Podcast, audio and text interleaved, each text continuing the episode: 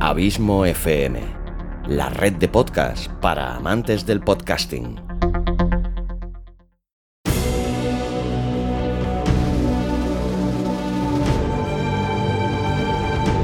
Una producción de Abismo FM, creada para todos aquellos que quieren disfrutar de su tiempo libre escuchando grandes historias.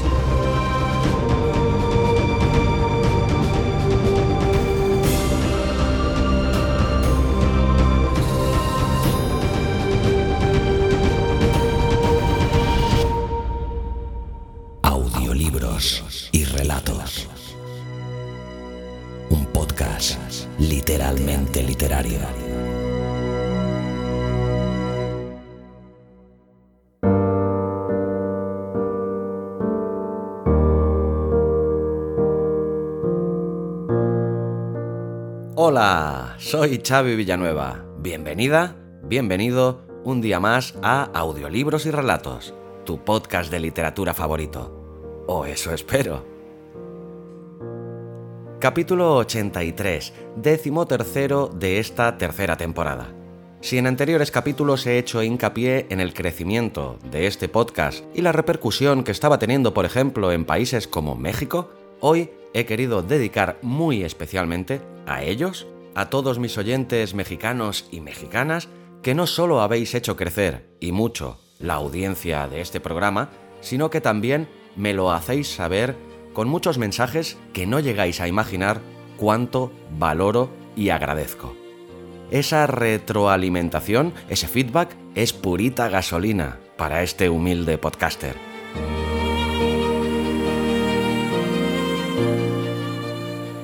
Pues bien, en varios de esos mensajes me habíais hecho saber que en este podcast aún no habíamos tenido algunos de los más grandes literatos hispanoamericanos como Cortázar, Borges o un mexicano ilustre como el que hoy nos ocupa, el gran Juan Rulfo.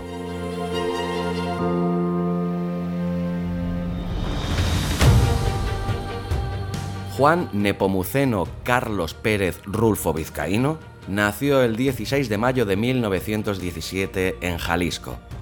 Fue un escritor, guionista, fotógrafo y editor mexicano perteneciente a la generación del 52. Es considerado uno de los escritores latinoamericanos más importantes del siglo XX, aún teniendo en cuenta que su obra es tan poco prolija como intensa. Tan solo escribió una única novela, Pedro Páramo, en el año 1955, y una única antología de cuentos, El Llano en Llamas, escrito en el año 1953, del que, evidentemente, he extraído el cuento que hoy te traigo.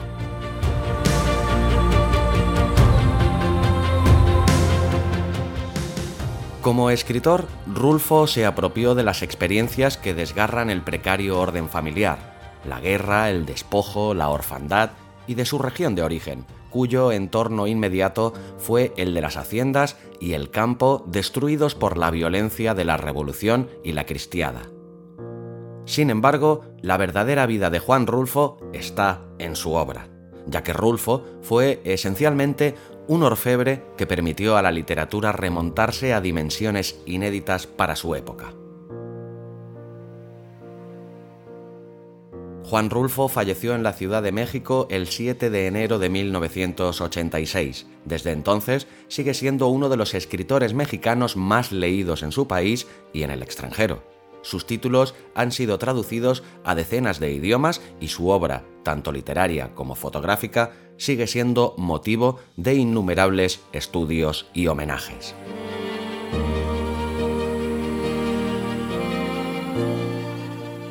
El relato escogido para hoy es Acuérdate, que es considerado por muchos el mejor cuento de Rulfo. Por eso te lo he querido traer. Por si no lo conoces, que lo hagas, y por si ya lo conocías, que lo escuches en formato audio relato con todo el cariño y el respeto que lo ha hecho este humilde podcaster que os habla. En el relato hay palabras y expresiones típicas mexicanas que evidentemente he respetado. No soy de los que se toman la libertad de modificar o amputar una obra que no es suya. Pero he preservado en la narración un castellano neutro, tanto por coherencia como por respeto. No soy bueno haciendo acentos, ni creo que fuera la propuesta más acertada en caso de serlo. Para hacerlo con acento mexicano, debería hacerlo alguien mexicano. Yo, como de mexicano no tengo mucho, lo hice como sé. Solo espero que te guste.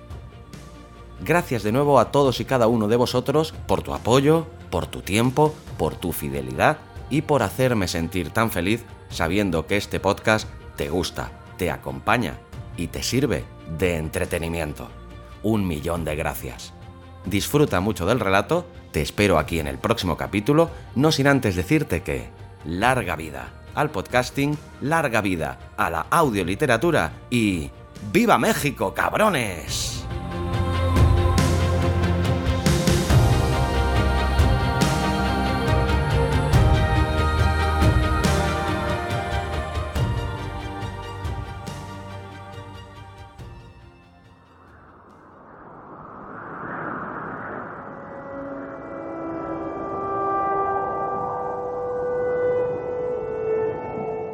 Acuérdate de Juan Rulfo.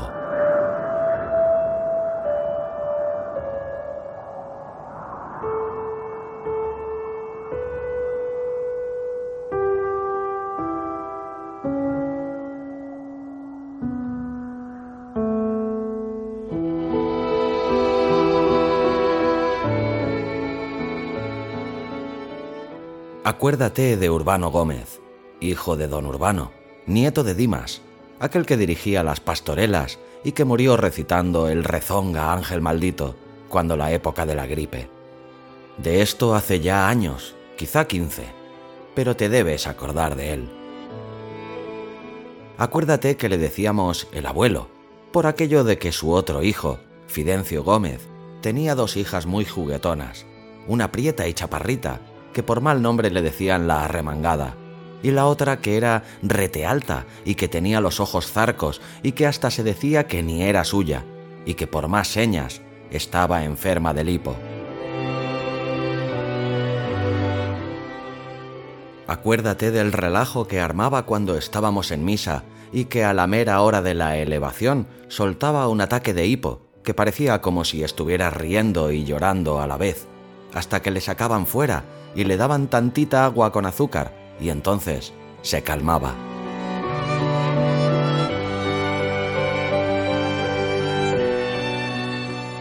Esa acabó casándose con Lucio Chico, dueño de la mezcalera que antes fue de Librado, río arriba, por donde está el molino de linaza de los Teódulos. Acuérdate que a su madre le decían la berenjena, porque siempre andaba metida en líos, y de cada lío salía con un muchacho. Se dice que tuvo su dinerito, pero se lo acabó en los entierros, pues todos los hijos se le morían recién nacidos y siempre les mandaba cantar alabanzas, llevándolos al panteón entre música y coros de monaguillos que cantaban hosanas y glorias y la canción de Ahí te mando, Señor, otro angelito.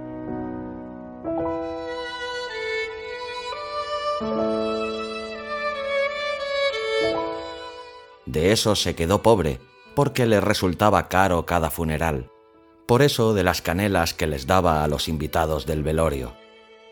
Solo le vivieron dos, el Urbano y la Natalia, que ya nacieron pobres y a los que ella no vio crecer, porque se murió en el último parto que tuvo, ya de grande, pegada a los 50 años.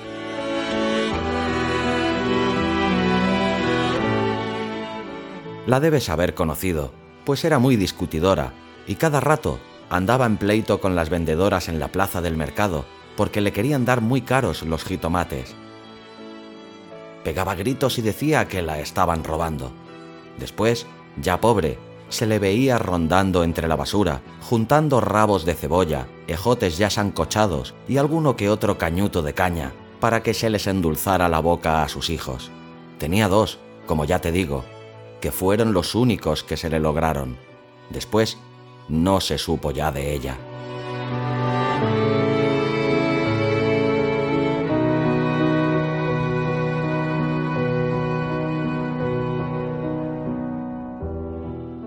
Ese Urbano Gómez era más o menos de nuestra edad, apenas unos meses más grande, muy bueno para jugar a la rayuela y para las trácalas. Acuérdate que nos vendía clavellinas y nosotros se las comprábamos, cuando lo más fácil era ir a cortarlas al cerro. Nos vendía mangos verdes que se robaba del mango que estaba en el patio de la escuela, y naranjas con chile que compraba en la portería a dos centavos y que luego nos las revendía a cinco.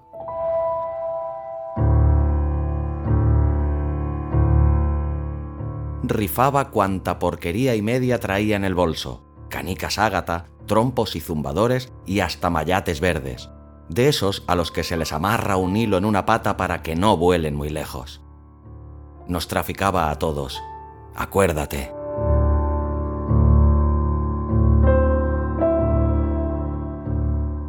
Era cuñado de Nachito Rivero, aquel que se volvió tonto a los pocos días de casado y que Inés, su mujer, para mantenerse, tuvo que poner un puesto de tepeche en la garita del Camino Real, mientras Nachitose vivía tocando canciones todas refinadas en una mandolina que le prestaban en la peluquería de Don Refugio.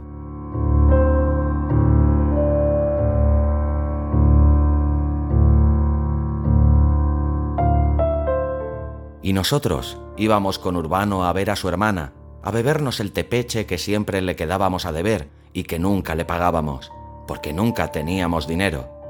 Después hasta se quedó sin amigos, porque todos al verlo le sacábamos la vuelta para que no fuera a cobrarnos. Quizá entonces se vio malo, o quizá ya era de nacimiento.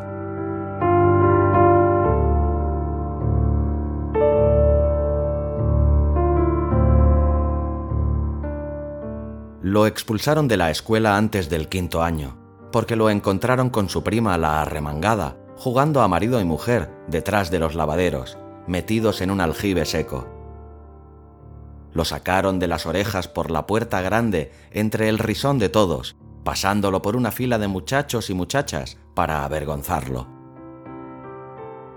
Y él pasó por allí, con la cara levantada, amenazándolos a todos con la mano y como diciendo, ya me las pagarán caro.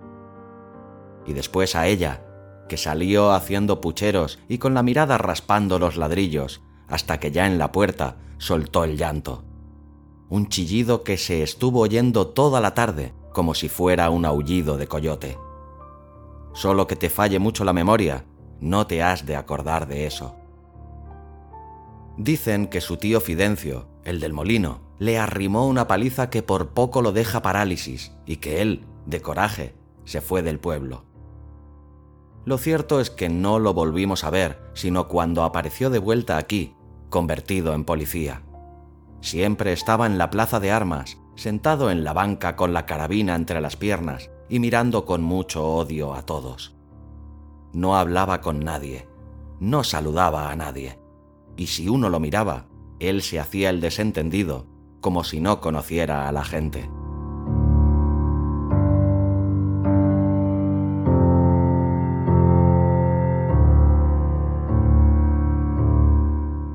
Fue entonces cuando mató a su cuñado, el de la mandolina.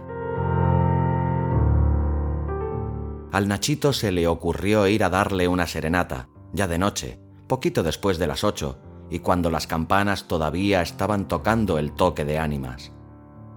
Entonces se oyeron los gritos y la gente que estaba en la iglesia rezando el rosario salió a la carrera y allí los vieron. Al Nachito defendiéndose patas arriba con la mandolina y al urbano mandándole un culatazo tras otro con el Mauser, sin oír lo que le gritaba la gente, rabioso como perro del mal. Hasta que un fulano que no era ni de por aquí se desprendió de la muchedumbre y fue y le quitó la carabina y le dio con ella en la espalda, doblándolo sobre la banca del jardín donde se estuvo tendido.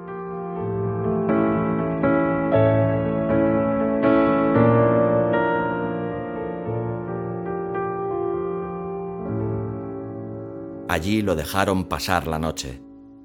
Cuando amaneció, se fue.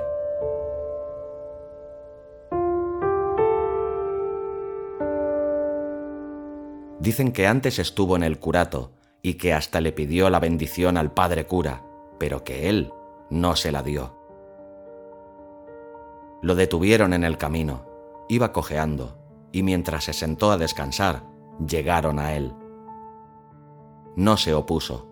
Dicen que él mismo se amarró la soga en el pescuezo y que hasta escogió el árbol que más le gustaba para que lo ahorcaran.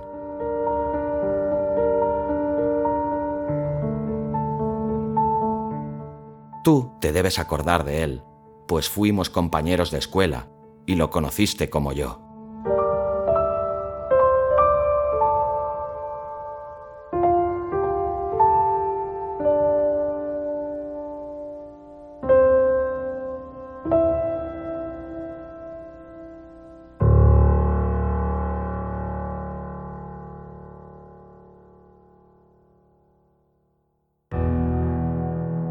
Si te ha gustado el relato, ayúdame compartiéndolo y comentándolo en tus redes sociales.